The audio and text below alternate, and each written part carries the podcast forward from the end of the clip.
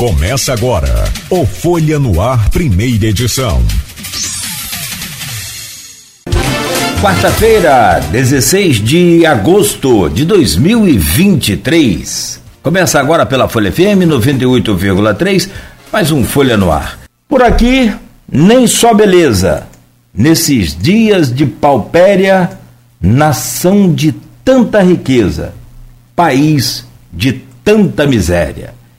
Esse é um trecho de uma das poesias que está no livro Pátria Armada, do nosso convidado de hoje, o poeta Arthur Gomes. Arthur, bom dia, obrigado pela sua presença, seja bem-vindo, meu querido, e parabéns já de antemão, em nome de todo o grupo da bancada, o Aloysio fará também, mas parabéns pelo sucesso e pelos 50 anos de poesia. Bom dia, Cláudio, bom dia, Luísio, bom dia, ouvintes da Folha no Ar. Prazer estar aqui, conversar, bater um papo com vocês sobre esses 50 anos que eu nunca imaginei chegar a esse dia. Perfeito, bacana, obrigado pela presença mais uma vez.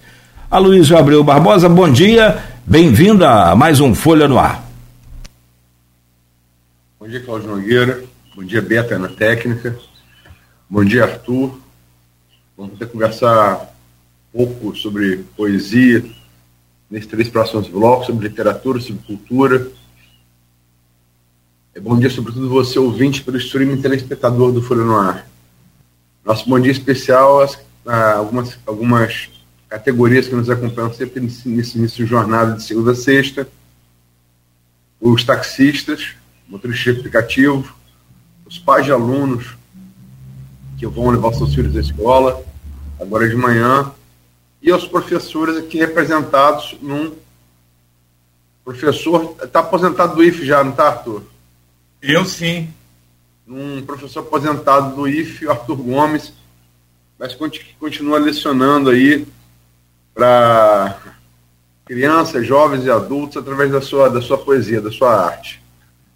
Arthur, vou abrir é, essa com uma pergunta mais óbvia né, e mais factual, como deve ser o jornalismo o que o, o, o espectador que já comprou, pretende comprar e, e, e, e, prestigiar o espetáculo seu agora sexta, sábado domingo no Chato de Bolso, né, é, Arthur Gomes, 50 anos de poesia, os tortos tecem considerações, o que, que o espectador do Teatro de Bolso pode esperar do, do que ele vai ver no palco? Bom dia. Bom dia. Bom, ele vai assistir a vários fragmentos dessa minha trajetória, com poesia, com teatro, com música, cultura popular, umas pitadas, umas dicas sobre educação ambiental, que também foi sempre a minha preocupação, as questões ambientais que nos, nos envolvem.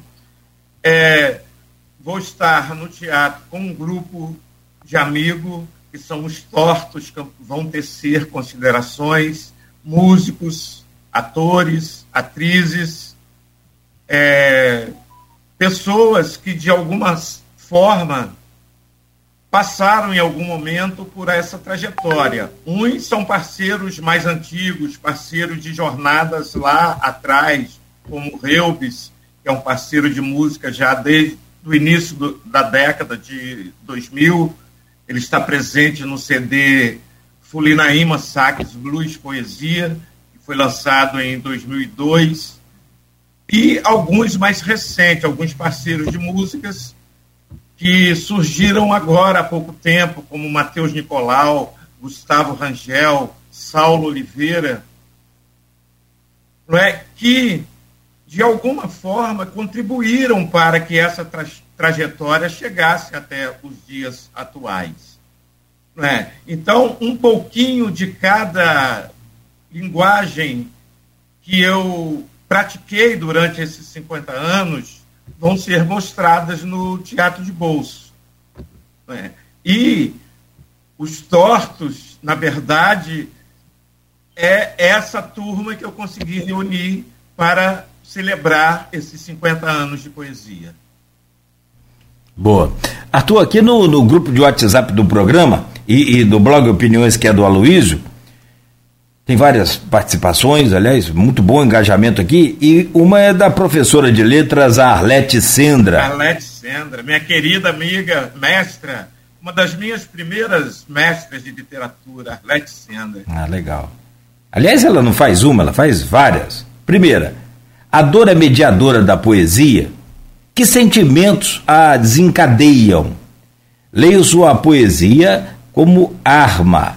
Vejo nela denúncia que elementos vitais estão latentes em seu poetar? Bom, é, escrever, para mim, talvez se tornou um hábito, um vício, né, que veio a partir de um momento em que foi muito crucial na minha vida. Eu me lembro que antes do, de servir o exército. Pouca, poucas pessoas sabem que eu servi o exército.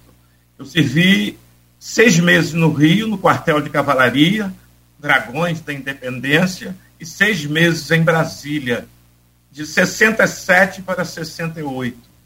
67 foram de maio a dezembro, em São Cristóvão, onde o quartel era instalado, e de dezembro a julho de dezembro de 67 a julho de 68, metade do quartel dos, dos soldados, dos oficiais, foram para Brasília e outros deram baixa.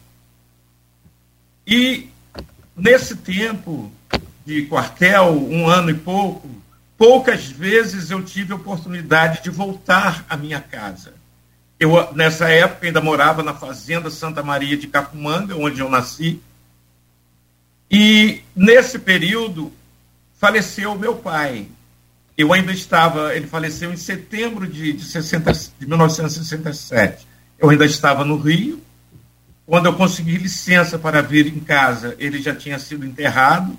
Eu não vi nenhum enterro, nenhum velório.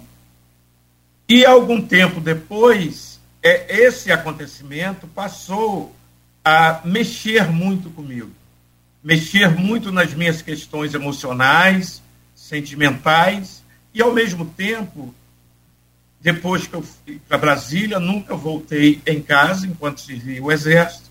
Eu, de uma hora para outra, eu comecei a escrever cartas.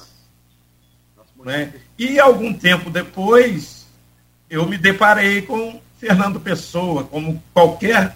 Dificilmente o, o poeta brasileiro que não leu não ler Fernando Pessoa.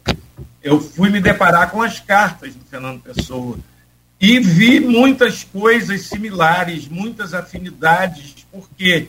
Porque ali era ainda uma escrita totalmente existencial. Não tinha, não tinha um olhar para o externo, o olhar para o redor. Era apenas o que o de dentro ditava para fora. Não é? Mas, a partir da volta que eu tive de Brasília, fui logo convidado a assumir uma vaga na tipografia da então Escola Técnica Federal de Campos, onde eu tinha feito ginásio industrial e me especializei em linotipo. Eu comecei a ter também contatos desde o ginásio para aprender tipografia, a gente compunha textos lendo poesia de Castro Alves, Casimiro de Abreu, Olavo Bilac. Era um material que os professores ofereciam para a gente aprender a montar, a digitar na linotipo. Né? E isso foi, de, de alguma forma, é, tornando em mim uma argamassa para que, a partir do amadurecimento, a partir do momento de sair da adolescência para a vida adulta, mesmo, que eu começasse a escrever seriamente, já no início dos anos 70, com um olhar também para o que acontecia ao redor, né? para o que acontecia Primeiro, no próprio meio ambiente, na nossa cidade, na fazenda onde eu nasci, a Cacumanga, e pós isso, um olhar sobre o país também. A, quem lê a minha poesia sabe que tem, tem essa reflexão. E não é uma reflexão planejada, pensada. Muitas vezes ela flui de acordo com os acontecimentos do dia, os fatos da semana, as notícias que me chegam, os acontecimentos. Tudo isso, de, de alguma forma, mexe com a minha escrita, porque ah, talvez por excesso de sensibilidade ou por uma sensibilidade aguçada, é difícil uma coisa que passe despercebida para mim ou chegue que não vire escrita, que não esteja, que não esteja ali a escrita daquele dia, no que vai ser escrito naquele dia. Não apenas na poesia. Tem muita coisa que eu levei da escrita para a música, para o teatro. Né? A poesia em si, é, depois que eu comecei a entender uma linguagem, uma estética, só vai para para livro de poesia aquilo que eu encaro como poesia, como linguagem poética. Muitas coisas que eu escrevo em prosa dificilmente estão em livro de poesia, estão mais no palco, no, no teatro. E o que Arlete fala sobre essa questão da arma, a palavra é uma arma. Como o Drummond dizia, é a nossa arma branca. Né? É a palavra. E muitas vezes a palavra é realmente, funciona como uma, como uma arma, funciona como uma ferramenta que nós temos, muitas vezes até para nos defender. Né?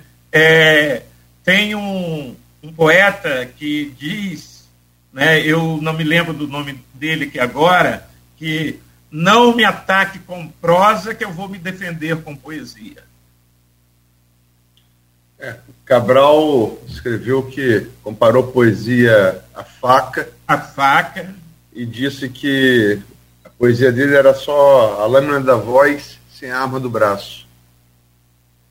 É, Arthur, é, essa sua iniciação aí com tipografia, é engraçado, coincidência ou não, é, a, a, poesia, ela, desde a fundação dela por Homero, lá no lá na, no século VII a.C., ela se base, baseia em, em, em, em, rima, métrica né, e ritmo. E a poesia, ela segue assim, nos 2.000 anos seguintes, 2.700 anos, 2.600 anos seguintes, até que o Alto Whitman, poeta estadunidense, liberta a poesia da rima e da métrica, cria o verso livre e cria, por conseguinte, tudo aquilo que a gente chama de modernismo. Interessante, eu estava ouvindo você falar, o Walt Whitman, um grande poeta da Revolução Americana, né? serviu na Guerra de Secessão, a guerra pela emancipação dos escravos nos Estados Unidos como enfermeiro. O Whitman também começou como tipógrafo, né? E, muitos poetas, é, muitos. Jo, João Cabral imprimia livros, fazia questão de imprimir, tinha sua própria prensa, né? E tipografia. É. Tipografia. É, em, em Belo Horizonte ainda tem um poeta, um grande poeta, que é também tipógrafo e que continua editando livros, não, não apenas dele, mas de, de poetas que, que ele escolhe, li, li, livros com pequenas tiragens, na tipografia que ele tem em casa. Uma coisa que eu descobri já nos anos 90, quando eu li Serafim Ponte Grande, do Oswaldo de Andrade, que o Serafim também era um funcionário público de uma tipografia. Né? Então, essa, essa questão de poetas tipógrafos, a gente vai encontrar muitos, muitos, muitos, muitos, muitos.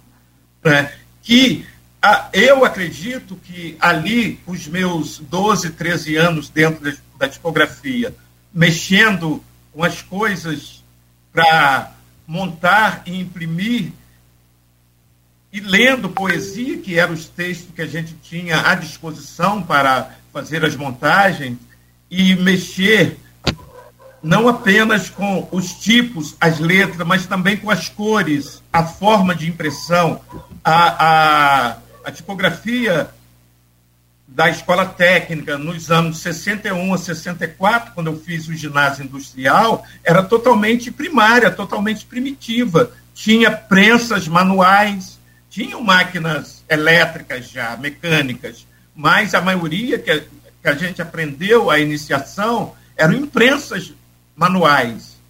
Então a gente compunha, montava a chapa e imprimia manualmente. Essa questão, para mim, a, a entrada nesse universo com 12 anos e mexer, isso eu acho que foi também fundamental. Era um universo ali completamente diferenciado do que eu vivia na fazenda. Eu vim, eu vinha frequentar a cidade quando aos 10, 11 anos, eu fiz as últimas séries, quarta e quinta, no grupo escolar 15 de novembro. E logo depois eu fui para a escola técnica. Mas eu só vi morar na cidade em 1974, com 26 anos já. Quer dizer, a minha vida urbana ela começa a existir na prática a partir dos 26 anos. E Campos em um determinado momento, foi a minha musa inspiradora. No livro de 85 e 87, Soarici, Couro Cru e Carne Viva, dessa fase, Campos está ali em, toda, em, todas, em todas as suas, as suas nuances.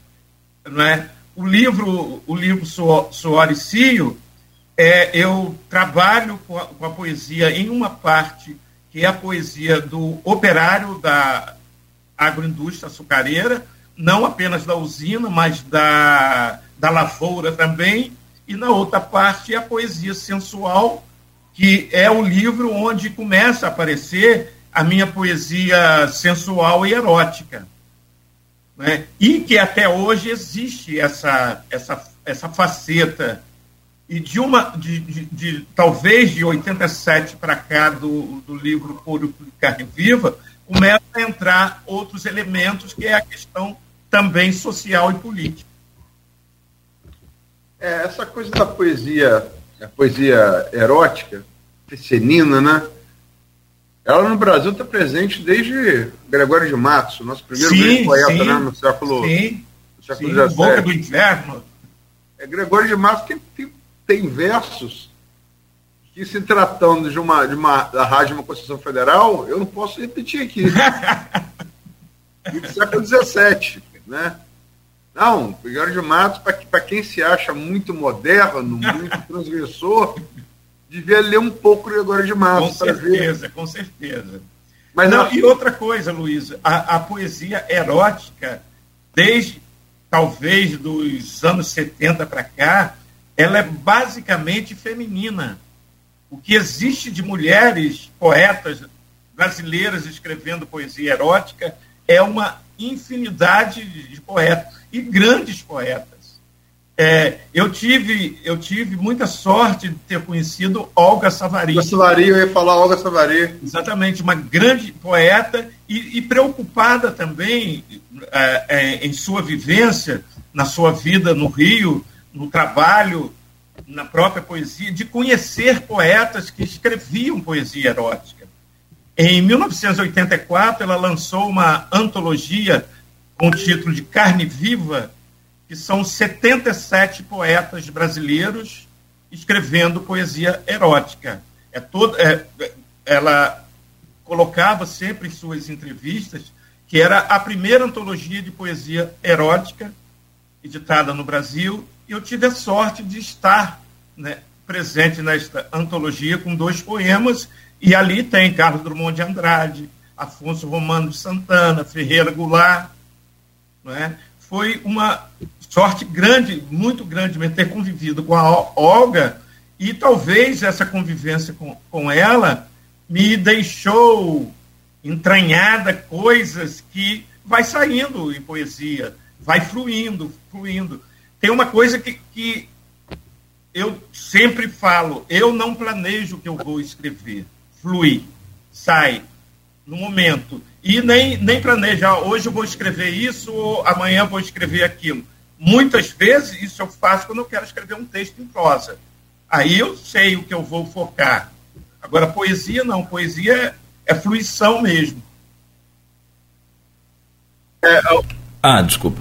Não, vai, vai, vai, vai você, Nogueira, que eu ia fazer, completar pergunta com outra, mas vai você, vai você, vai você. Tranquilo. Tem aqui uma pergunta da Edinalda Almeida também. Edinalda, minha grande colega do IFE. Ah, então. Aliás, está recheada aqui de, de, comentários, como eu já disse, de perguntas. É, ela diz aqui, ó. Salve, querido amigo Arthur Gomes. Orgulho e patrimônio desta campus. O cartunista Rafael Correia lançou o livro de cartoons é, Até Aqui Tudo Bem. E uma das frases que viralizou foi, entre aspas, canalhas não suportam poesia. Você concorda com ele, meu amigo? Abraço e você com saudades. Olha, é, é forte, né? A frase, sim. Você considerar um cidadão, um ser humano canalha, é bem forte, é uma coisa que eu consigo escrever essa palavra também, mas me dirigir diretamente a uma pessoa e chamá-la de canalha eu não consigo. Né? Mas acredito sim, canalhas não gostam de poesia.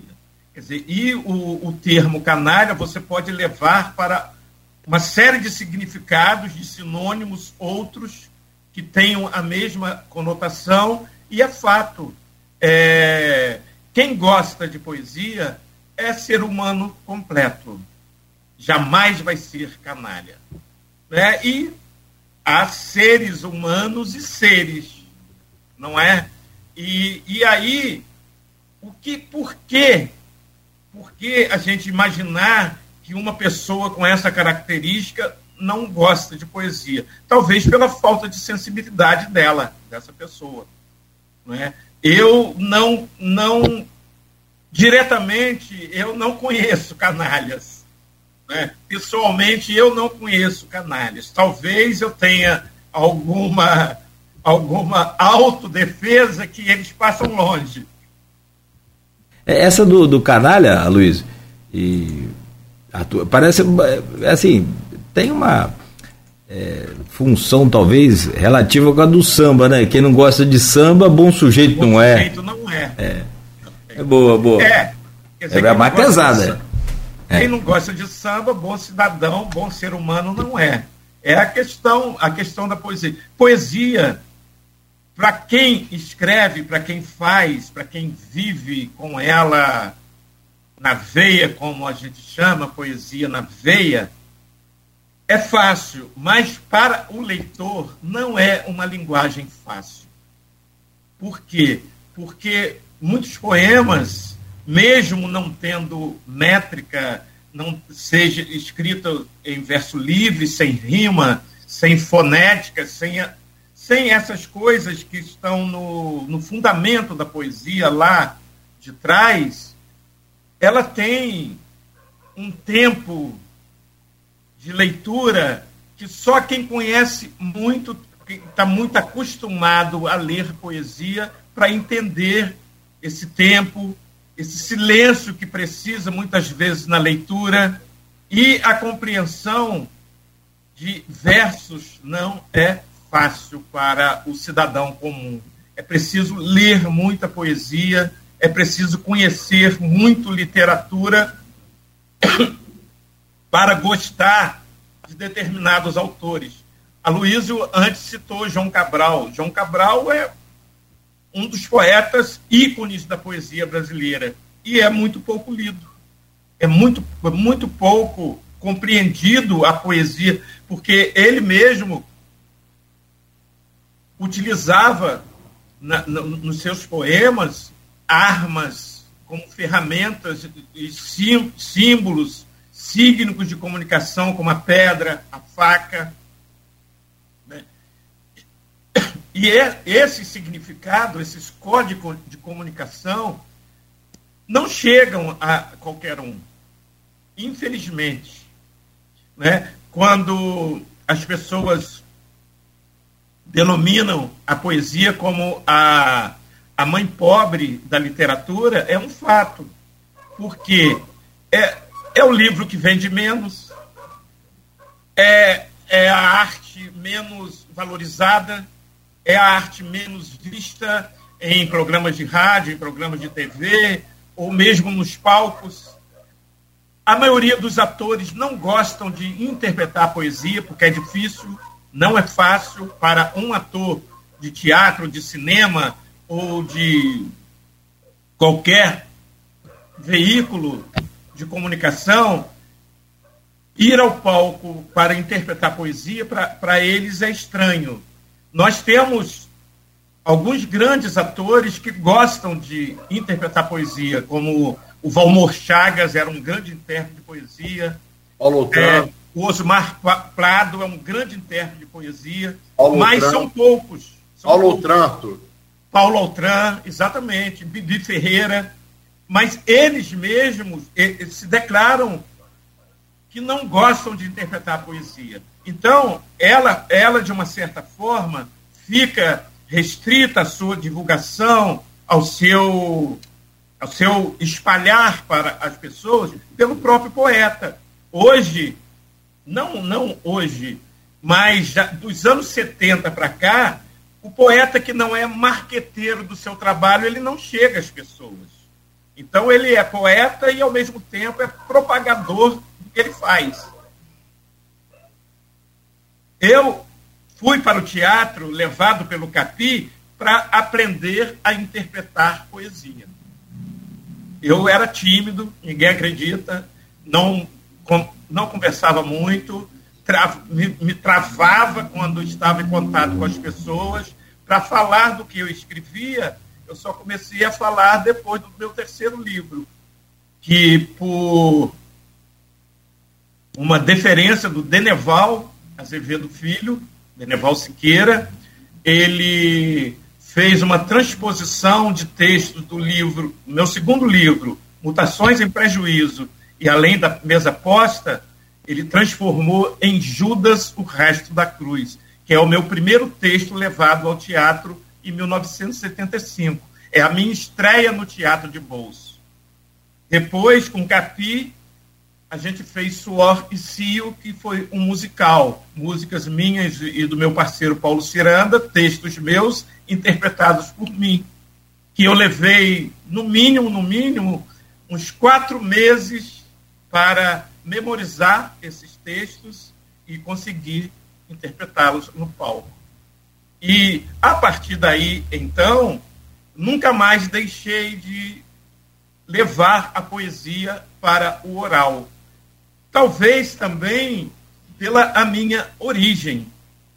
Na fazenda, o que, o que eu via na minha infância eram rodas de jongo, festa junina, que são tradições, manifestações totalmente voltadas para a cultura oral. E mais tarde eu fui me encontrar com a cultura popular, que é o boi pintadinho, que vive na minha memória e na minha existência e na minha arte desde, desde os anos 80. Né? Eu escrevi em 1980 o livro Boi Pintadinho e depois eu transformei em alto, que com os alunos da oficina de teatro da Escola Técnica Federal, eu levei de 1980 a 1987 com um boi pintadinho pelas ruas de Campos. E tem pessoas que participaram na rua desse boi pintadinho hoje famosas na cidade, pessoas importantes na cidade, importantes na política, na gestão municipal e, e até estadual. Em 1980, quem puxava o primeiro boi pintadinho que eu montei, você sabe, Luiz? Quem puxava o meu boi pintadinho?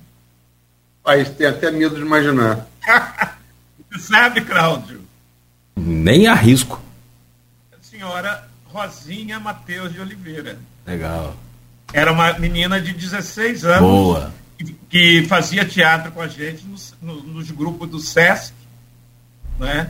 É, na, na época não, se, não era conhecida como Rosinha, era Rosângela. Hum.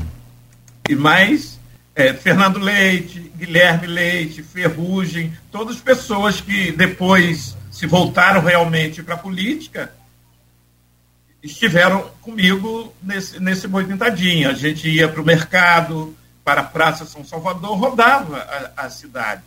E em 1987, quando Luciano D'Angelo foi eleito diretor da Escola Técnica Federal de Campos, ele chegou para mim e me falou: Eu quero uma edição novamente do Boi Pintadinho e eu quero esse boi no meu gabinete no dia da minha posse. E assim foi feito.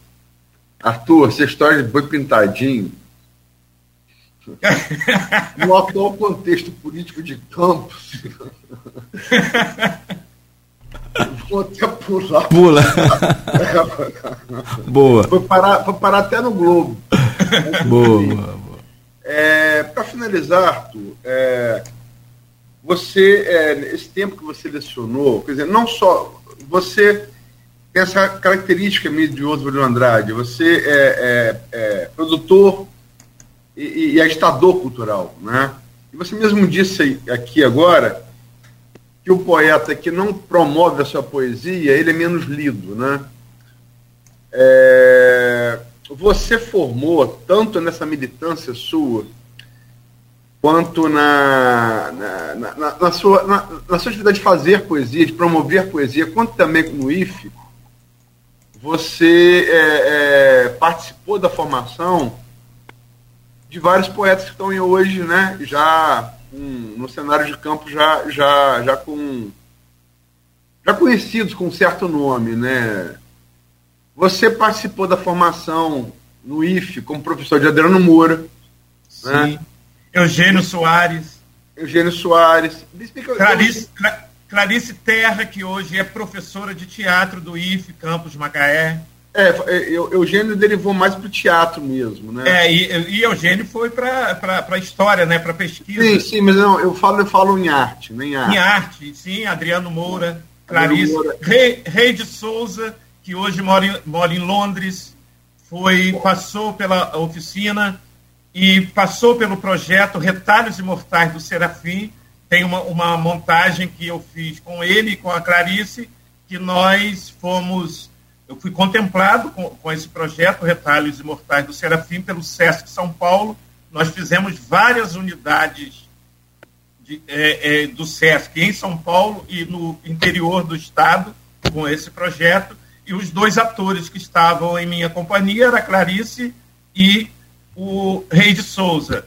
O Adriano Moura, além de grande poeta, é um grande dramaturgo também. É na sexta-feira, por exemplo, enquanto eu vou estar no Teatro de Bosco, celebrando os meus 50 anos ele vai poesia, estar no com meu ele vai é estar no com meu nome é Cícero. E no sábado e no domingo vai, vai, vai integrar o seu No sábado e domingo eles vão estar comigo no Teatro de Bosco. Adriano, para mim, é um dos grandes orgulhos que eu tenho de ter enfrentado nos anos 80, tudo que eu, 70, 80, dentro da escola técnica ainda, não era Cefet nem IFE, era escola técnica, toda a resistência que eu tive de manter uma oficina de teatro dentro da escola, quando ainda era uma ação, a revelia da direção da escola. Né?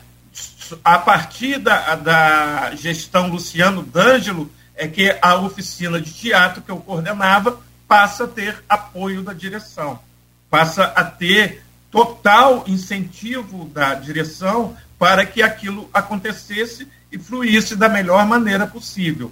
Né? E daí vem, a, quando se torna Cefet, em 1997, a nova lei diretrizes e base do Darcy Ribeiro, com é, 200 horas de oficina obrigatórias de oficinas de arte para estudantes do ensino fundamental e ensino médio, né? e hoje nós temos no IFE um, um curso de licenciatura em teatro, mas poucas pessoas conhecem a trajetória, como que isso começou dentro da escola técnica para chegar ao curso de licenciatura que existe hoje.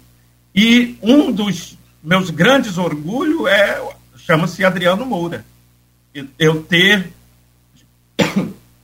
de alguma forma, ter encaminhado um estudante de uma área técnica para a área de humanas. E hoje ele não é, não é simplesmente um poeta, é um grande conhecedor de literatura, um grande estudioso de literatura. Não é à toa que ele tem hoje um doutorado em letras. Eu acompanhei a defesa da tese dele na pandemia, fiquei com muito orgulho. Né? É, e Adriano, Adriano é, acho que a gente até agradece, porque na, não é orgulho apenas seu, meu amigo, é orgulho da cidade. Da cidade, com certeza, com certeza. Eu queria lembrar uma coisa, Luísio. É, em 1973, eu lancei o meu primeiro livro, Um Instante no Meu Cérebro. Ele foi todo confeccionado dentro da tipografia da escola técnica, composto por mim, na linotipo, impresso me, pelos meus colegas que trabalhavam comigo na tipografia, né? e que, quem era o diretor na época, 1973? Talvez for, foi, não, talvez não, com certeza, foi o meu primeiro grande incentivador de continuar a escrever poesia, uma pessoa chamada Renato Aquino, que foi quem prefaciou o meu primeiro livro. Renato Aquino tinha vezes, tinha dias que ele passava horas e horas no gabinete ouvindo eu ler o que eu tinha escrito naquele dia. Muitas vezes, quando ele saía cedo da, da escola, saía mais cedo, ele deixava um recado para mim. Olha, quando você sair, passa lá em casa que eu quero ouvir o que você escreveu. Então, ele acompanhou toda a produção poética desse primeiro livro. Né? Foi um período em que eu tive toda. Era o início. Eu não fazia teatro ainda. Eu era um poeta escondido na tipografia, só escrevia poesia, não incomodava ninguém, porque eu não mostrava para mais ninguém a não ser ele. Quando ele descobriu que na tipografia tinha uma pessoa que escrevia poesia. Eu tenho uma gratidão imensa por essa pessoa chamada Renato Aquino. Bom, é, são 8 horas e 2 minutos, meu caro Arthur. Eu vou precisar fazer um intervalo aqui rápido, vou te pedir licença. É, assim, sobre poesia, sobre poeta, eu, eu tenho um pensamento de, de, bem interessante, mas eu acho que é bem real, bem próximo da realidade eu tenho muito carinho, muito respeito, não só pelo talento, que acho que é a parte principal, claro, mas sobretudo pelo, pelo amor do poeta é, em, em, viver da poesia, porque eu tenho a impressão que não dá dinheiro. Os grandes poetas e, e as grandes poesias, você tem aí boa parte deles, é claro, vivos e né, estão aí, mas parece que só dá dinheiro depois que o cara morre. É um negócio impressionante. É, aí pra, para outros, né? Não. Quem fica com os direitos autorais. E não dá para ele. É. Tá... Então, ou seja. É- sobre viver de poesia a gente vive, porque a nossa vida é poesia, não tem. Não é, tem é, é, pelo amor. Agora, sobreviver de poesia é impossível. É não apenas no Brasil, em qualquer lugar. acho que planeta, é no, no, mundo todo. É. Né? Agora, agora, depois, depois que o poeta vai para a outra vida, outros planos, falece para o planeta Terra, né? Quem, quem ficou com esses direitos autorais, ele é. pode ganhar dinheiro sim, porque sim. É, vai o, o poeta de, de alguma forma ou até por curiosidade passa a ser mais lido, né? E isso acontece na, naturalmente. Natural. É, eu tenho tive a sorte de imediatamente voltando do exército, eu não tinha essa pretensão, nunca passou pela minha cabeça que eu, algum dia eu estaria dentro da oficina de tipografia da escola técnica, ali como um servidor público, como um trabalhador. Né? A oficina onde eu aprendi o meu primeiro ofício, que foi linotipia. Né? Nunca uhum. isso passou pela minha cabeça. E a, a, a questão de imediatamente novo, com 19 anos de idade, ter esse emprego, ter essa segurança, foi uma grande sorte. Não fosse Sim. isso, eu não sei o que eu estaria fazendo hoje. Seguramente então, poesia você estaria fazendo. Ah, poesia, claro é. que eu estaria fazendo. É. Agora, como se estaria em campo, se estaria fora, ah, de, fora de campo, sim. não sei. Né? Tá é, as coisas muitas vezes acontecem na, na minha vida que eu não foi planejado. Por exemplo, há 12 anos eu moro em São Francisco do Itabapuana. Uma das primeiras praias na região que eu conheci. Primeiro eu conheci Atafona, com sete anos de idade. Né? Eu veraneava em Atafona, na casa do, da família que era dona da, da fazenda onde eu nasci, a, a família Cruz, Olivier, Álvaro, Beto, né? Eles veraneavam em Atafona, me levavam para lá. Agora, e depois eu comecei a frequentar, na minha adolescência, Guaxindiba. Há 12 anos eu moro em São Francisco, não porque foi uma escolha minha, foi um problema que a minha filha Alice, que hoje está com 12 anos, teve aos cinco meses de idade, ela começou a ter crise de alergia respiratória com três meses de tratamento com gel sardinha, ele me aconselhou a tirá-la de campos. Né, se eu tivesse condições, levá-la para, levá para um outro clima. Como a mãe é de uma família de São Francisco, para lá que nós fomos. E hoje estou lá há 12 anos. Não pensava em conseguir me adaptar àquela cidade, mas o mar, a praia, me comprou. Ah, muito bom. 8 horas e 6 minutos, Arthur. Vou te pedir licença. Então, rápido intervalo. Na sequência, a gente volta continuando essa conversa e, claro, aí já virando um pouco a chave mais para a parte política, para o dia a dia aí também da nossa, do país e da região. No oferecimento de Coagro, Proteus, Unimed Campos, Laboratório Plínio Bacelar e Vacina Plínio Bacelar. Voltaremos em instantes. Programa de hoje com a Luiz Abreu Barbosa, nós estamos conversando com o Arthur Gomes, que é poeta e está fazendo agora aí os 50 anos de poesia, que será no Teatro de Bolso, em Campos.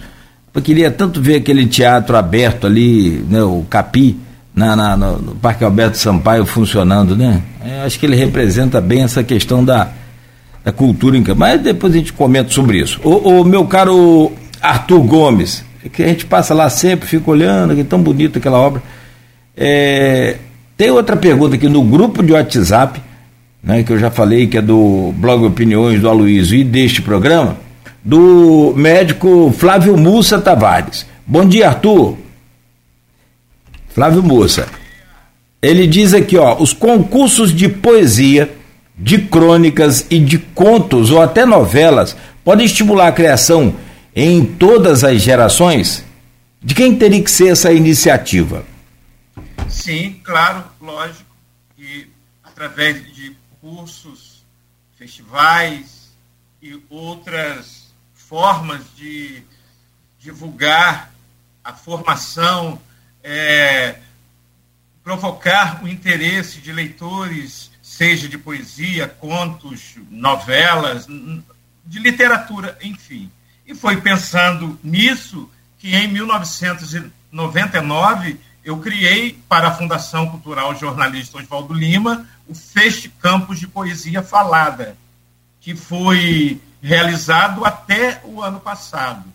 Está previsto para acontecer esse ano ainda, mas me parece que o edital está na procura, Procuradoria da Prefeitura e não foi dado parecer final ainda para que o evento aconteça.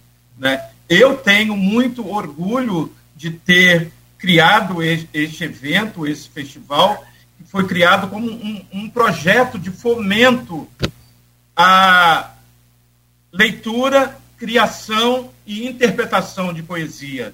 Que nesse concurso existe duas premiações para duas categorias: a, a categoria autor e a categoria intérprete. Eu fui também coordenador do Feste Campos de 1999 a 2004, e por esse festival passaram poetas incríveis e poetas que hoje têm seu nome renomado no cenário cultural do país, uma, uma, uma das vencedoras de uma das edições desse, desse festival chama-se Viviane Mosé, que hoje é uma grande filósofa, não é? é? totalmente voltada para as questões nietzschianas. Ela é uma discípula de Nietzsche, né? mas em 2002, quando ela concorreu ao Festival de Poesia Falada, era apenas poeta, ninguém conhecia a Viviane Mosé como filósofa ainda. É, o Aloysio já venceu esse, esse festival, Capi venceu várias vezes. Um dos poemas do Capi antológicos é o Goiatacá Amopi, que foi interpretado pelo Ive Carvalho, nosso saudoso.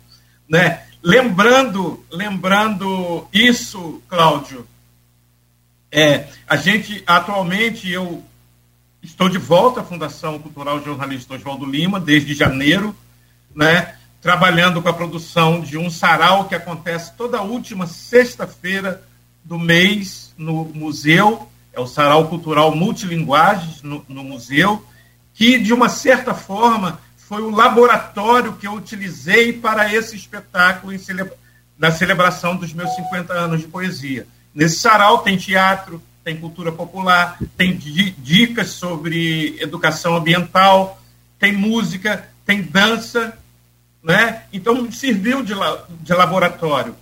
No dia 25 deste mês já vai ser a sexta edição deste sarau, né? E por pela questão da vontade, o desejo da Fundação Cultural Jornalista Oswaldo Lima, da Prefeitura, de uma certa forma, ter um foco nas questões da cultura popular da cidade, as manifestações dessa natureza, no dia 22, agora de agosto, vai ser lançado o programa Cultura na Rua, com todas as manifestações de cultura popular ainda existentes na cidade. As festas, as quadrilhas de festa junina, é, boi pintadinho, é, capoeira. E com, com esse foco, quando eu voltei pra, para a fundação este ano, a auxiliadora soube que nos anos 80 eu entrava com os alunos da escola técnica, os alunos da oficina de teatro, pelos ônibus, viajávamos no, no, no trajeto dos ônibus que a gente embarcava, falando poesia ela virou para mim: é possível isso ser feito novamente? Eu falei: olha, auxiliadora, a gente precisa criar um grupo para isso. E aí surgiu o curso Teatro de Rua, que a gente está trabalhando, eu e a Lúcia Talabi, somos os professores desse curso. Temos ainda a companhia do Paulo Vito, que nos dá um suporte em preparação de voz desses alunos e também em, em aulas teóricas sobre teatro e a sua origem, e com foco no teatro, no teatro de rua. E desse curso surgiu a história do boi Macutraia, que vamos estar na rua com ele no próximo dia 22. Então, é, eu acho, né, na minha visão, nada, nada melhor para fomentar, para instigar leitura, forma, formação de novos agentes culturais, novos poetas, novos escritores, do que os concursos. Né? Sejam eles de que forma for. É, Arthur, vamos. Poesia dá para fazer, como diz Nogueira, dá para fazer não um programa, mas dá para fazer um, uma semana de uma semana de programa. Até porque eu, eu, eu, eu fico muito eu fico muito é, às vezes, é, talvez um pouco constrangido de puxar muito para poesia, porque também é, é, é, minha área, então fico, pô, tô puxando para minha sardinha. Não, é, é eu tô, eu tô agora me lembrando dos poemas teus que eu defendi em um, em um festival em Campos. Aí, o Cláudio tocou, quando o Cláudio tocou na Arena Capi, ali no Parque Alberto Sampaio, eu me lembrei disso. Eu me lembrei disso. E uma, uma outra, uma outra coisa que, que me veio agora, quem me falou, eu estava no Oasis, estava indo para o Rio, estava, o ônibus estava parado no, no oásis, eu estava lanchando e de repente chega aquela figura ao meu lado, bate no meu ombro, olha, a Luísio está precisando falar com você. Caquinho. Caquinho. Deus Foi quem me falou. E quando eu voltei do Rio, imediatamente eu te procurei. É, é não, eu acho, Luiz, eu acho que entre a gente não dá para conversar sem falar de poesia. Não tem como. Era 92. Tá 92. Exatamente. lembrei isso ontem com o Hamilton aqui, tava, o Hamilton Garcia, que estava passando muito sucesso, seriado Anos Rebeldes. E o. É, é, era. Era. Era. Festival de Poesia em Voz Alta, né? Festival de Poesia Encontro, em Voz Alta. Encontro Nacional de Poesia em Voz em Alta. Esse, depois, esse, esse concurso. Depois vai se tornar o Festival de Poesia Falada. É. Esse encontro de, nacional de poesia em voz alta foi criado por João Vicente. João Vicente é. era diretor do departamento de literatura na época. Só que com a prefeitura sedia, foi sediada na Vila Maria, né, durante os primeiros governos Garotinho, a sede da prefeitura era Vila Maria. Quando a, a prefeitura foi, veio para o SESEC, João Vicente foi nomeado diretor da, da Vila Maria. E aí o concurso ficou sem coordenação e veio parar nas minhas mãos. Eu coordenei até, acredito, 80, eu trabalhei no primeiro governo Garotinho 89 e 90. Né? E esse, essa edição foi, eu me lembro também que foi em 1992, que aconteceu ali na Arena Capi. Sim, os modos eram, eram muito semelhantes. Capi, inclusive, foi o presidente, foi o presidente daquela, daquela mesa de júri. E você interpretando, eu acabei tirando primeiro, tinha muito novo, 19 anos, acabei tirando primeiro segundo lugar. Primeiro e segundo lugar. O terceiro ficou com a altura, né? O nosso querido Altura, grande poeta também. Mas, Arthur, é, vamos, assim, não, não mudar a chave, mas ampliar um pouco ela. Como é que você, como produtor cultural, poeta há tanto tempo, né, meio século aí de estrada, como é que você vê a retomada da literatura especificamente, mas da cultura de uma maneira geral, no Brasil pós-Jair Bolsonaro, onde a cultura foi meio que eleita como inimiga, né? É, e também em Campos na região? Bom, esses, esses quatro anos de governo de, desta figura chamada Jair Bolsonaro, para nós, produtores culturais, poetas, artistas, de uma certa forma, foi uma grande tragédia. Foi uma, uma grande, assim, a gente dizer, sem, sem meias palavras. Ele tentou, de todas as formas, ele e os seus asseclas, a assassinar a cultura do país. Ele elegeu, não, não, é, não, não, nunca escondeu que os grandes inimigos deles eram os artistas, os produtores culturais. E tanto é que é, extinguiu o Ministério da Cultura, criou uma secretaria especial, né, dirigida por um crápula, né, um cara que tranquilamente, tranquilamente pode ser chamado de canalha, o, o, o, Frias, que esteve à frente da Secretaria de, Especial de Cultura. E levamos, durante esses quatro anos, em meio não apenas ao, ao governo né, Bolsonaro, mas também a um, uma fase pandêmica, uma fase de crise de saúde, e, e que também foi usada para nos eliminar, para nos extinguir da face da Terra ou do planeta ou do país. Mas a cultura renasce, resiste, não é? Como já dizia o, o grande teórico e grande poeta concretista Décio Pignatari, que foi quem cunhou a palavra geleia geral, a arte renasce através de outras vozes. Ela pode ser assassinada hoje, mas amanhã ela vai renascer, porque outras vozes aparecerão e darão continuidade a essa coisa que nós denominamos arte, seja poesia, seja música, seja cinema, teatro, artes visuais, artes plásticas, não importa a linguagem. Bom, pós-Bolsonaro, né, volta a governar o país o senhor Luiz Inácio Lula da Silva, com pensamento totalmente antagônico ao que foi pregado durante os quatro anos do, do Jair Bolsonaro. Volta o Ministério da Cultura com todas as janelas novamente sendo abertas para que não só o governo federal, mas todos os governos estaduais e municipais tenham proveito dessas janelas que estão sendo abertas. Não apenas essas duas leis emergenciais que foram criadas, como a Lei Aldir Blanc e a lei agora Paulo Gustavo, que já está em vigor.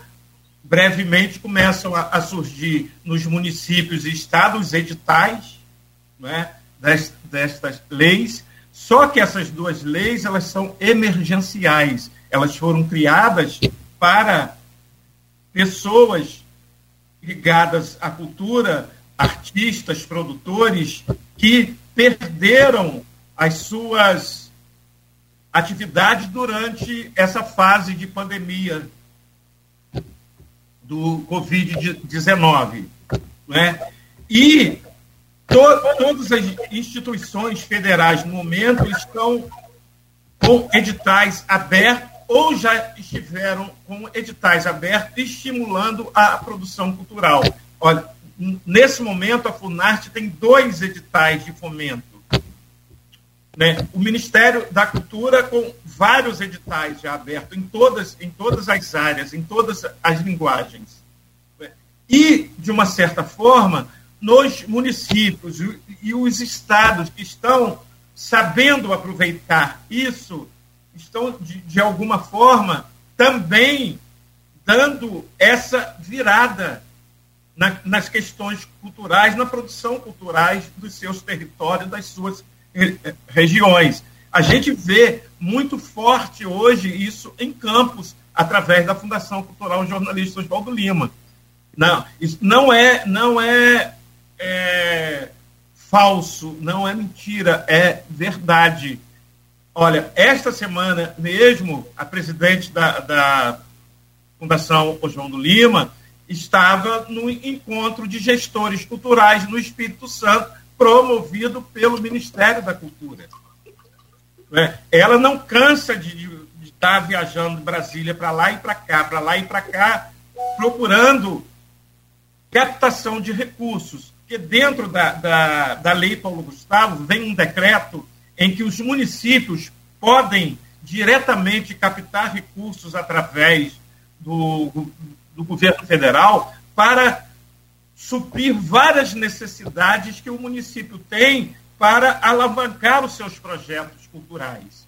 Então a gente vê uma retomada que, na prática, ela pode ser insípida ainda, porque nós estamos no oitavo mês de, de gestão do governo federal mas toda, toda a, a discussão da lei Paulo Gustavo para chegar aonde chegou, ela foi toda discutida com os gestores culturais, secretários municipais de cultura, secretários estaduais de cultura.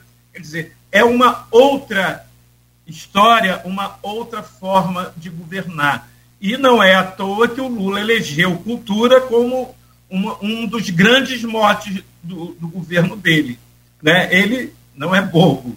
Tem ao lado dele é, incentivadores e artistas da maior categoria, do maior nome do, do país. Todos eles nunca negaram seu apoio a Lula, como Chico Buarque, Gilberto Gil e vários atores famosos de, de televisão. Então, ele tem essa classe a, a seu favor e nunca negou isso. E voltou ao, ao, à presidência da República querendo fazer da cultura o grande PIB do país. Isso sem dúvida. E aí, né, os municípios, os, os estados que embarcarem nessa carruagem, com certeza vão se beneficiar. E é uma coisa que a gente espera que isso aconteça. Arthur, é, tem várias manifestações aqui. Eu gostaria de ler algumas no streaming do programa no Facebook. É, mas, é, às vezes entra uma mensagem aqui. Vamos lá.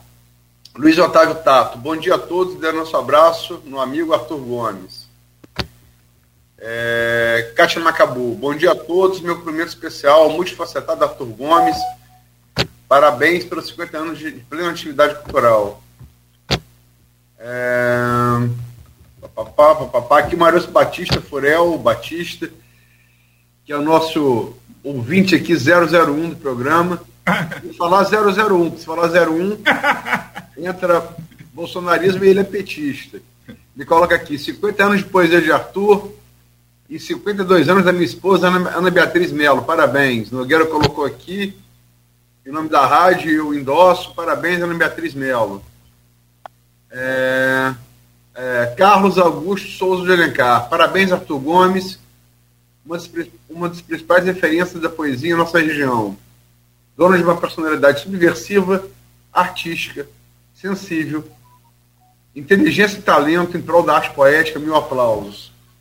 Enfim, só para registrar aqui essas manifestações, são 8h35, estamos chegando já a caminho do final do programa. Eu proponho com o Cláudio Nogueira a gente emendar. Pode ser? Proposta, é, proposta aceita. Peço desculpas também, várias perguntas no grupo de WhatsApp do, do, do, do, do programa e do blog Opiniões, que não por tempo a gente não pôde fazer, mas a gente vai estar caminhando para o Arthur para que ele possa responder individualmente cada um deles. É, Arthur, é, o, último tema do, do, do, do, do, programa, o último bloco, é inevitável. Nós estamos é, hoje, para ser, ser exato, Arthur, 14 meses e 22 dias das urnas de 6 de outubro de, de 2024. Né? É, e sabe que a eleição presidencial mexe, a eleição governador mexe, mas nada mexe tanto quanto a eleição prefeito e vereador, porque são, são os representantes que estão no contato direto com a população. Né? Quem governa é prefeito, né? não é governador e, e presidente. Quem governa diretamente. Né? É, o debate já começa a acalorar, infelizmente.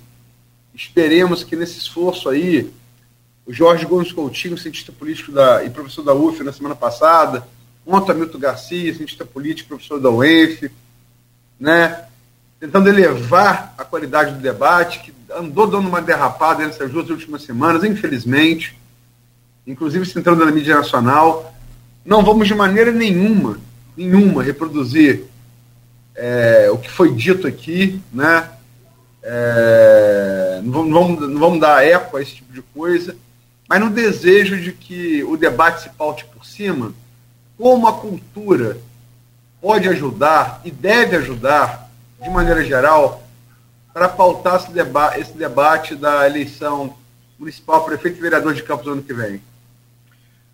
Bom, eu acredito que de todas as formas, é? porque é através dela que o ser humano se entende como cidadão, se constrói com, com conhecimentos é, e consegue também ser um, um ser crítico.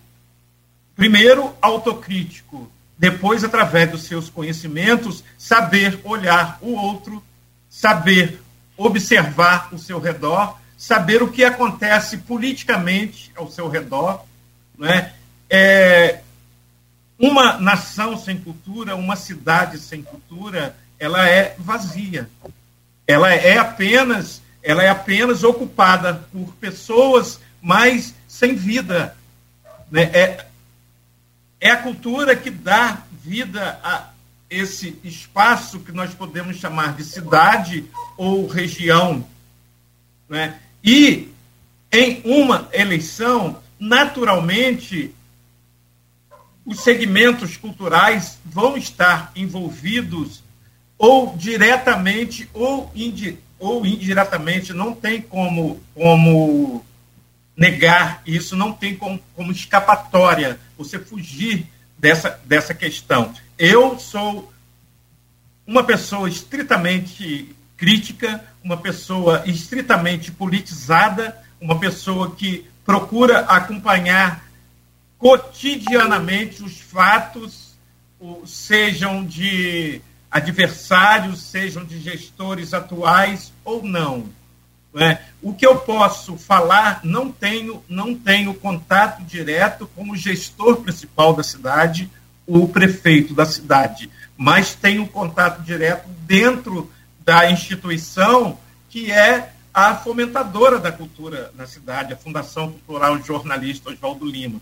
E com certeza o trabalho que vem sendo feito atualmente, em 2024, vai estar muito mais solidificado, muito mais na prática do que hoje é apenas teórico. Hoje é apenas estudo. Mas como eu falei, no dia 22, agora deste mês, próxima terça-feira, será lançado o programa Cultura na Rua, ali na Praça do Pelourinho, no Boulevard.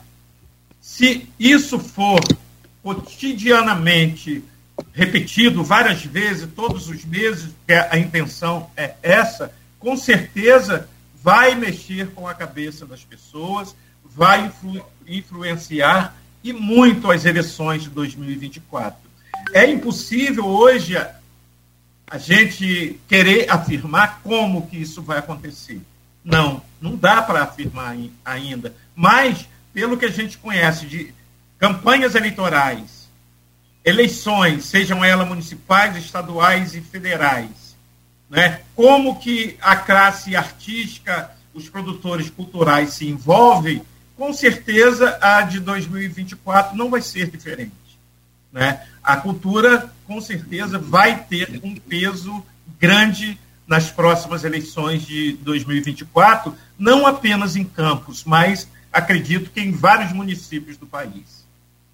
Eu costumo falar, é, isso eu falo desde a, daquele, daquele movimento Ocupa TB, ali no final do governo Rosinha, que foi, no meu entender, né, for analisar as causas que levaram à eleição de Rafael no primeiro turno, 2016, aquele Ocupa TB está sim entre as causas. Sim, com certeza. Mas é, é eu costumo falar a partir dali, a cultura pode não dar voto, mas ela tira. Ela tira.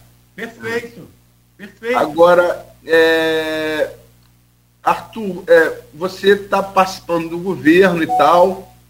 Como é que você. É, e você falou que acompanha, além da cultura, você acompanha a política. Todas as pesquisas feitas até aqui dão um, um franco favoritismo de Vladimir na, na candidatura natural à reeleição, um governo bem avaliado. Né? Você tem outros atores, tem é, Jefferson Martins Azevedo, reitor do, do IFE, que tudo indica também é uma, é uma candidatura sem volta, né? os três níveis do, do PT federal, estadual, municipal, parece a candidatura sem volta. Tem outros, outros nomes que dependem ainda de contingência, mas Vladimir até aqui é o favorito. Você tem acompanhado essas pesquisas e como você avalia o governo Vladimir Garotinho? É, como você mesmo frisou, é um governo bem avaliado. O Vladimir, acredito que esteja aproveitando o vazio deixado por Rafael Diniz, né, coisas que Rafael Diniz poderia ter feito, ele está fazendo, e uma das, das grandes questões que eu acredito seja o que esteja para a população sendo aplaudido e sendo aprovado é a total reforma do, das ruas da cidade. As obras das ruas, das vias da cidade que estão acontecendo e acontecendo em volume grande é o que tem deixado a população acreditar nessa, nessa gestão atual, acreditar no, no prefeito atual, acreditar no, no Vladimir. Porque nós viemos de muitos, muitos, muitos, muitos anos a cidade sem uma manutenção, principalmente em suas vias públicas. Né? E isso está sendo feito. Quer dizer, quem, como eu, circula pela cidade como pedestre, andando a pé, A gente conhece o estado das ruas, que não é, que não é de agora. Então, esses reparos que estão sendo feitos dá a ele uma conotação talvez ainda mais popular do que ele já tinha.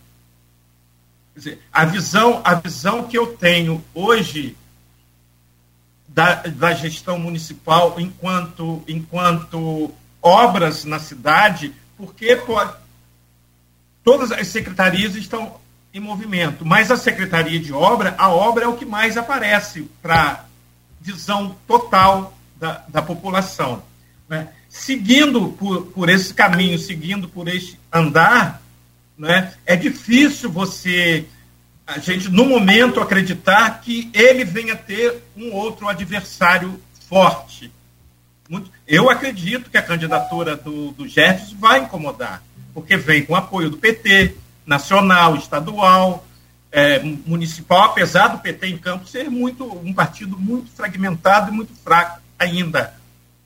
O que, o que não é a nível nacional, nem, nem, nem se compara. Não é? Mas vai vir com, acredito, com muito apoio do governo federal e com muito apoio da classe educacional também. Né?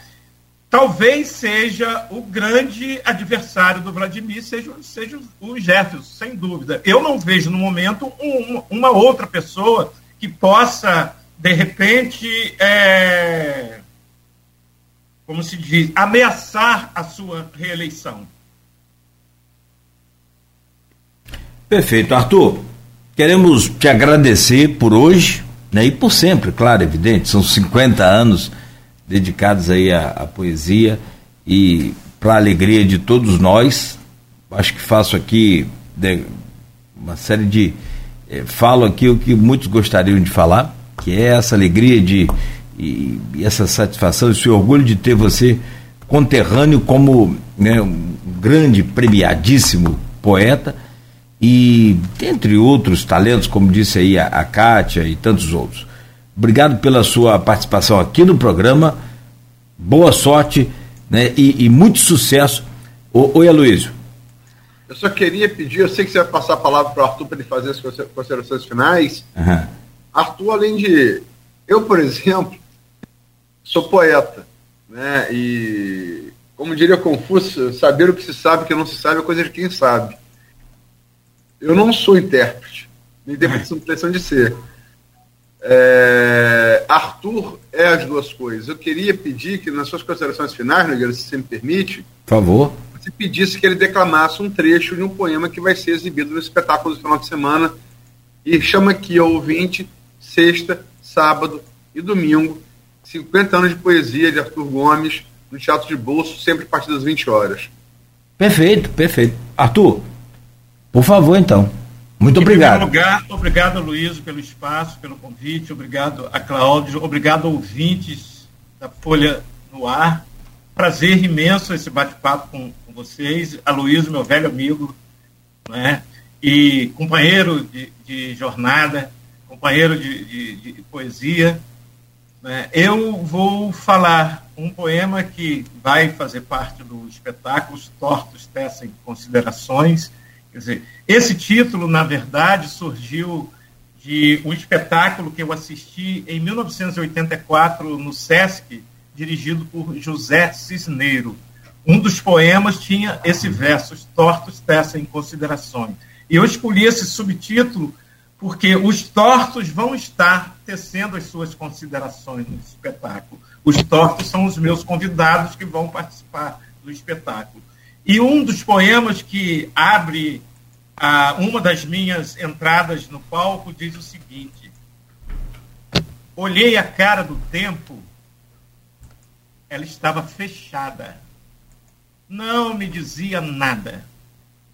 Pensei as sagaranagens que o tempo fazia comigo. Peguei do tempo o umbigo, cortei na ponta da faca e a tua cara de vaca sangrei sem nenhum remorso, porque isso o tempo não tem.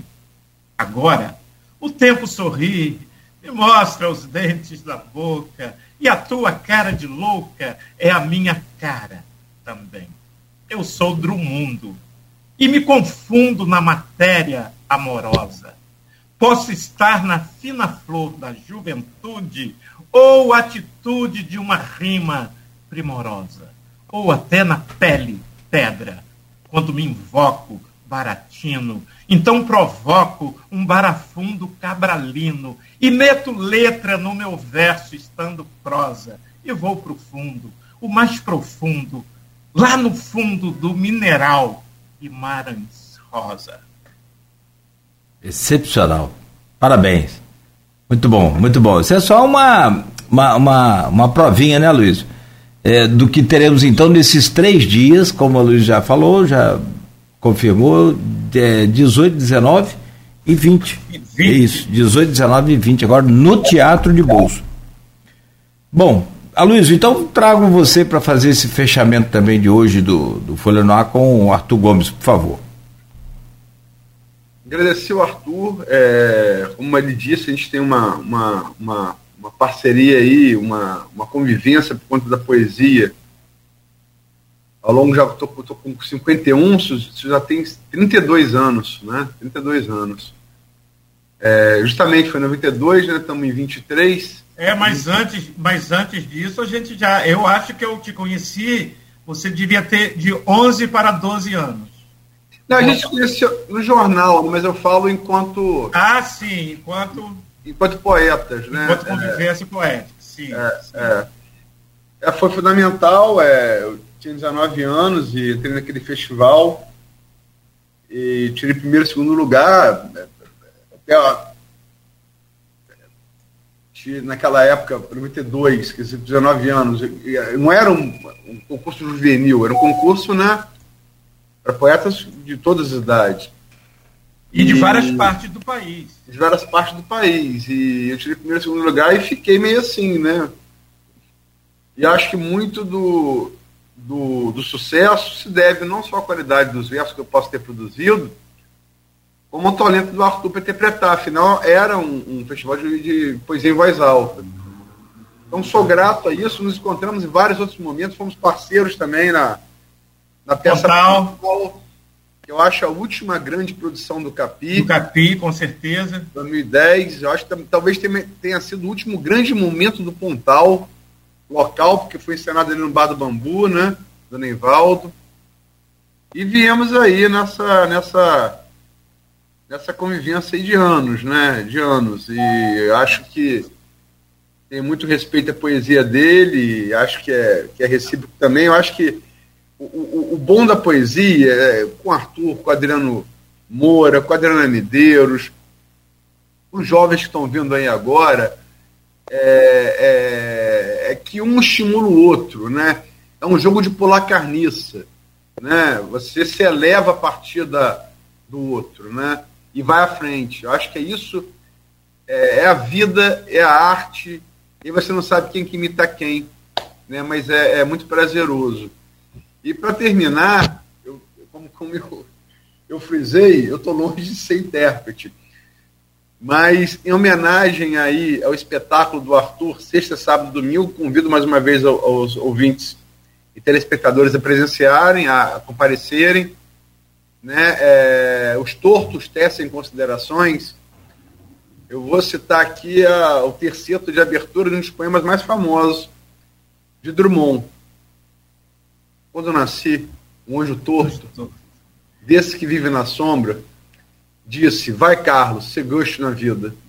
Então, vai aí, Arthur, ser gosto na vida. Valeu, Arthur. Obrigado. Valeu, obrigadão. Valeu. Ah, e se faltar algum torto lá, me avisa que eu mando uns três aqui para você lá. Vamos lá.